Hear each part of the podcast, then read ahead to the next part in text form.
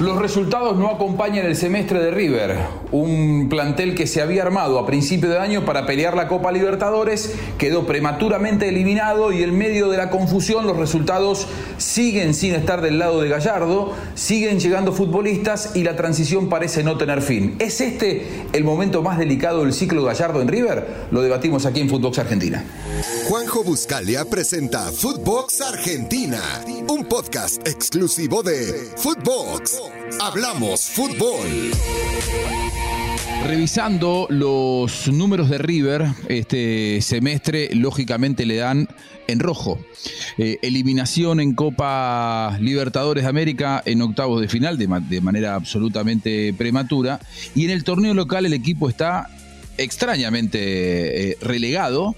Eh, al punto que eh, hay que irse cuatro partidos atrás para encontrar la última victoria de River. River viene de perder ayer con Godoy Cruz, empatar con Vélez, eh, caer ante Huracán, perder con Vélez, es decir, perdió tres de los últimos cuatro partidos y hay que irse al partido contra Lanús, allá por el 25 de junio para encontrar una victoria, un equipo al que le cuesta hacer goles, le hacen goles fácil, está en la búsqueda de rearmar eh, la, saga de marcadores centrales, incorpora futbolistas, llegó Borja, quiere a Ábalos, quiere a este, quiere al otro, pero en medio de la danza de nombres eh, los partidos se le escurren entre las manos y también las competencias. ¿Es este señor Walter Zafarian el momento momento más delicado, el momento más difícil de River desde que lo dirige Gallardo en los últimos ocho años. Bienvenido a Footbox Argentina. ¿Cómo le va? Hola Juan, ¿cómo va? Bueno, buena semana eh, para todos nuestros amigos aquí en Footbox Argentina. Es el momento más complicado. Y más allá de esta situación que narrabas en, en la apertura, de haber perdido tres partidos de siete, cosa que no es normal en un equipo de Gallardo, en el arranque de un campeonato, ¿sabes por qué yo me voy a sostener en esto que decís que es el peor momento en ocho años de Gallardo? En ocho años nunca la gente en la cancha de River había cantado que esta noche cueste lo que cueste. Sí, sí, es, verdad. Empiezan a escucharse algunos algunos comentarios de hinchas que ya están, empiezan a estar eh, un poco fastidiosos con la situación. Por ahora no hay eh, ningún tipo de reprobaciones en los estadios, más allá de pedirle, bueno, eh, pongan, pongan garra, déjense de hinchar o esas cosas, esas canciones, bueno, pero no, no, no, no, no pasa nada, no, no es un clima todavía hostil, ni mucho menos, pero sí que empiezan, uno en redes empieza a escuchar por primera vez comentarios de gente que empieza ya a, fastidiarse, enojarse, como como pasa en todos los clubes del mundo, pero que en River ha, sido una isla durante gran parte de estos últimos ocho años. ¿Quién es el responsable de eso? ¿Es Gallardo? ¿Son los dirigentes? ¿Son los jugadores? ¿Quién es el responsable? ¿Es el calendario? Digo, eh, llevarlo solamente a que el calendario es el responsable me parece que es, mirar solamente una parte de la situación. Claro, es, minimizar el tema, ¿viste? De acuerdo. Porque, a ver, el calendario es nefasto para todos. Sí, de acuerdo. Eh, a ver, eh, cuando digo nefasto es incómodo, sin pretemporada, con jugadores que van llegando, eh, con jugadores que se van yendo. para todos es igual. Con un libro de pases que cerraba la semana pasada, cierra ahora, pero queda abierto hasta el 8 de agosto. Bueno, es una historia que no vale la pena profundizar. el responsable es Gallardo. Así como, así como en las buenas, el rey de la táctica, el rey de los planteos, Napoleón, como lo bautizó Lito Costafebre, era el dueño de todo, inclusive hasta cuando no fue a la cancha de Boca, eh, el famoso partido, cuando bajó en el entretiempo en el partido con Gremio, cuando se equivoca o cuando River pierde, también el responsable es Gallardo. Porque también, a ver Juan, River y esto creo que lo charlamos en algún momento. Hace siete meses fue campeón en el fútbol argentino, de manera holgada, muy bien, sin objeciones. Gallardo renovó su vínculo por un año más, cuando muchos creían que se iba. Él lo eh, renueva porque quiere quedarse justamente para el reto que River acaba de perder, la Copa ganar Libertadores. Claro, él, él, renueva por eso y hace un mercado de pases que para mí es, innecesario. Eh, que empieza, claro, es que es el que empieza a complicarle porque lo obliga a cambiar no solamente de, nombres, sino también de esquema. River fue campeón teniendo un solo delantero como referencia, que era Julián Álvarez, pero muchos llegadores. A partir del mercado de pases empieza a incluir más delanteros, empieza a cambiar el esquema y entró en esta confusión de la que todavía no ha salido. Sí, bueno, y otra cosa, yo coincido eh, con esto que decís, eh, y otra cosa que me parece que es importante como para, como para marcar. River perdió un jugador que para mí es clave en esta historia, que es Rojas. River no ha encontrado desde la lesión de Rojas un futbolista no solamente que cubra el lateral marcando, no siendo lateral, sino que se mm. proyecte como se proyectaba Rojas y se metiera abajo del arco como se metía, sino que perdió un jugador tremendo en la pelota parada. A eso sumale que los dos centrales de River, que eran impasables, invulnerables, terminan siendo uno muy vulnerable, Díaz, y el otro Martínez, que River hizo un esfuerzo para recomprárselo a defensa, para que el chico no se fuera a Palmeiras, hoy es suplente por el bajo rendimiento. Sí, y, marcado como uno de los responsables por el, por el gol que derivó en la eliminación en Copa Libertadores, y de hecho el propio Gallardo no lo sostuvo. De hecho, González Pires, que había cometido el gran, aquel gran error en el Superclásico y que parecía que iba a correr siempre de atrás, hoy es titular junto con Paulo Díaz. Ahora, la consulta es así. Bueno, es titular junto con Paulo Díaz, pero después lo sacan a González Pires porque estuvo al borde de la expulsión ayer en el primer tiempo, debieron echarlo. No, pero eh, echarlo que termina poniendo nuevamente a Martínez. Pero digo. Está bien lo que hizo, lo que hizo. No, estuvo bien porque lo, tendrían que haber echado y era, asumió que no lo echaron por milagro, por un error arbitral, y dijo lo saco rápido. Ahora, algún hincha que esté escuchando dirá, eh, están siendo injustos, se le fueron los dos mejores futbolistas del ciclo, Julián Álvarez y Enzo Fernández. Sí, pero ellos, esta debacle de River comenzó con ellos adentro. Eh, ayer River perdió sin ellos dos, pero hasta el partido contra Vélez venían jugando los dos.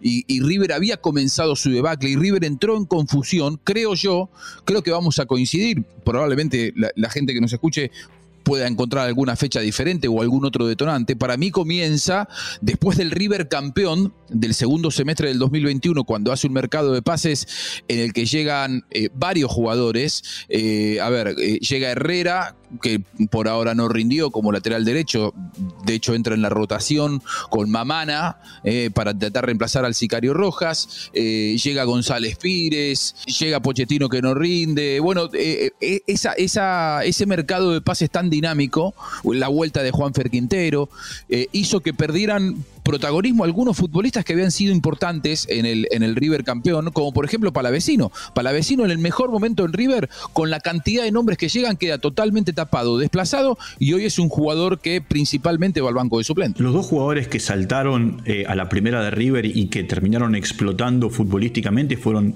Fernández, que hoy se fue, eh, que va a jugar en Benfica, y el otro es el chico Simón, que inclusive está convocado por el seleccionado argentino en un momento determinado. Y Simón, que, era titular indiscutido por uno de los costados, por el derecho, eh, hoy juega poco, juegan los equipos entre comillas alternativos, eh, casi no es recambio, vos fijate. Y yo insisto, a River se le complicó todo, todo, todo, todo, desde la salida de Rojas. Vamos a decir, un lateral derecho, sí, un lateral derecho, que pasaba, que llegaba, que eh, era funcional que jugaba ese Rojas al que en un momento Gallardo en la cancha de Boca le tiró de las orejas y le dijo, tenés que poner un poco más, ¿te acordás? Sí, ¿Eh? sí, sí, sí, sí, me acuerdo, me acuerdo. Con la cámara, que la cámara lo tomó. Ahora, también es cierto que defensivamente River ya no es el equipo sólido que era antes, con Vélez no la pasó peor en los dos partidos porque apareció Armani. En algunos partidos del campeonato local no la pasó peor porque apareció Armani, que sigue siendo una muralla en River. Y porque en definitiva River no ha podido encontrar en un momento determinado eh, quién juegue de Julián Álvarez. Borja no es Julián Álvarez. Ábalos, Ábalos no es Julián Álvarez en el juego, eh, digo. Lo que pasa es que Gallardo lo había dicho. ¿eh? Gallardo, cuando eh, eh, se dio esto de que River ya lo había vendido y que se quedaba hasta el final de la Copa, dijo: nos lo vamos a sufrir mucho porque Julián Álvarez tiene características insustituibles. Es decir, Julián Álvarez es un delantero muy técnico que juega muy bien por afuera del área, que ocupa lugares periféricos del área, pero también se puede meter dentro de ella. Llega al área para definir, para ser centro delantero. Tiene mucho gol, pero no es un nueve referencia como es Borja o como es Ábalos. Son. son futbolistas que se fajan más con los centrales, mucho más posicionales, que no juegan tanto fuera del área. Ábalos sale un poco más, ¿no? Ábalos sale, un poco, más. Por, lo menos, en, este, en, este, Argentinos que dirige Milito, eh, no solamente va dentro del área y define como define, sino que es un jugador que muchas veces viene atrás a buscar la pelota. Borja no. Sí, pero no es Julián Álvarez, ¿eh? no, no, no. Borja, Borja es de la vieja guardia. Es de los Borja que es el centro delantero que define un toque pa- parecido a Rafael Santos Borré en ese sentido. Es decir, Sí. que te, te va a ganar mucho dentro del área, su hábitat es el área, es definir, es capturar el rebote, pero no te da ese juego que te daba Julián Álvarez. Eh, ahora, River, el problema que tiene es entonces de, abundancia. O sea, tiene eh, el mercado de pases que hizo a principio de año le dio, es, es cierto, eh, tuvo una fatalidad que es la lesión de Rojas y yo coincido. Rojas, a partir de la ausencia de Rojas, River es mucho menos seguro, a pesar de ser solamente un lateral, pero es mucho menos seguro. Entraron en, pánico, parecería los dos marcadores centrales. eh, del otro lado, bueno, Casco estuvo mucho lesionado, pero bueno, la ausencia de Rojas es un detonante. Ahora, ese mercado de pases en el que trajo futbolistas hizo que hoy, si tenés que decir un equipo titular de River, te cuesta. Y termina ahora de rubricarse con la salida de Enzo Fernández y de Julián Álvarez, porque ahora todo está en discusión en River. Da la sensación de que los puestos que antes eran seguros, hoy eh, tenés cuatro o cinco puestos seguros. No sé, el arquero, eh, Enzo Pérez. Los centrales, creo que Paulo Díaz hoy está más firme que Martínez. El lateral Milton Casco.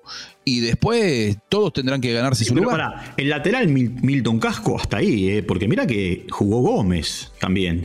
Pero porque estaba lesionado Casco. Bien, cuando, bueno, pero- cuando Casco estuvo bien, volvió. Está bien, pero yo digo, a ver, yo digo, creo, yo creo que hoy los Y únicos Elías dos- Gómez tampoco dio muchas garantías, ¿no? Porque no, no, yo, a ver, problemas en la marca. yo, yo- yo creo hoy, Juan, que los dos jugadores que vos me decís, mira, te doy 11 casilleros, poneme jugadores que hoy son irreemplazables, el arquero y el 5. Enzo Pérez y Armani, sí, sí, sí. Porque el, el resto, el resto es muy volátil. Inclusive, vos fijate, Brian Romero, que no paraba de hacer goles en defensa, en River hizo algunos goles, jugó porque tuvo muchas oportunidades, erró mucho. Y hoy parecería ser una moneda de cambio para que llegue Ábalos, ¿entendés? Y River supo, así como le ha costado reemplazar a algunos futbolistas, supo cómo Gallardo, cómo reemplazar, hasta cambiando la manera de jugar a Suárez.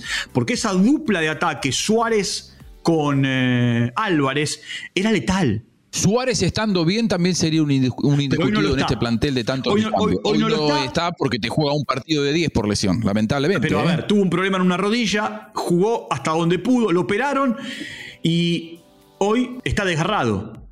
Igual para, una cosa, Juan. Suárez tiene este problema en la rodilla y no es que pasó la revisión médica mal, ni mucho menos.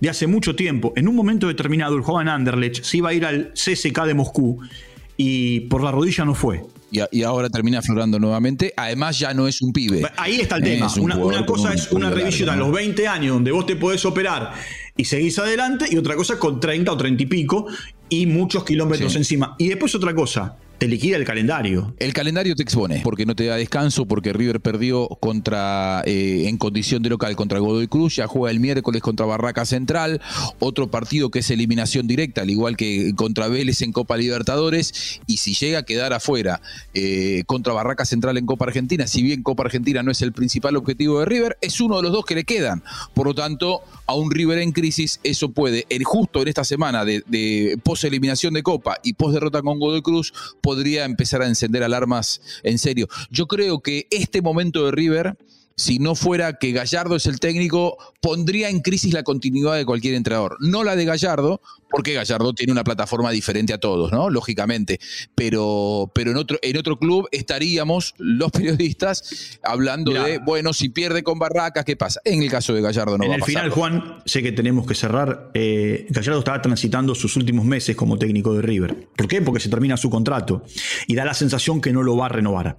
Eh, no sé si porque se va a ir a Europa, si porque va a tomar un año sabático, porque va a esperar a ver qué pasa con el seleccionado argentino. No tengo la menor idea. Este es un año de desgaste para Gallardo. Este debió haber sido su año sabático. Lo que pasa que la obsesión de ir por otra Copa Libertadores lo lleva a esto. Sí, tal cual, coincido plenamente. Soy de los que siempre creyó y creo, y estoy convencido, en esta no le salió bien, que Gallardo es tan inteligente y tan buen entrenador que cuando opera un mercado de pases lo hace sabiendo que los futbolistas tienen un periodo de eh, adaptación a su manera de trabajo y yo creía que ese mercado de pases tan numeroso y tan dinámico de principio de este 2022, siendo que River además venía de ser campeón en el fútbol argentino, iba a ser un, un- un mercado de pases que iba a dar sus frutos en este segundo semestre. Lamentablemente para Gallardo, para River y para los futbolistas que llegaron, no les dio el tiempo para estar lúcidos en la llave contra Vélez y terminaron quedando fuera, más aparte, terminaron siendo superados por un eh, Vélez muy juvenil. Ahí es donde uno encuentra que en medio de una gestión extraordinaria de Gallardo en River, esto termina siendo una, una mácula. Abrazo grande, Walter. Chao Juan, buena semana, ¿eh? Buena semana para todos. Hasta aquí llegamos con Footbox Argentina. Que pase bien. Esto fue Footbox Argentina con Juanjo Buscalia, solo por Footbox.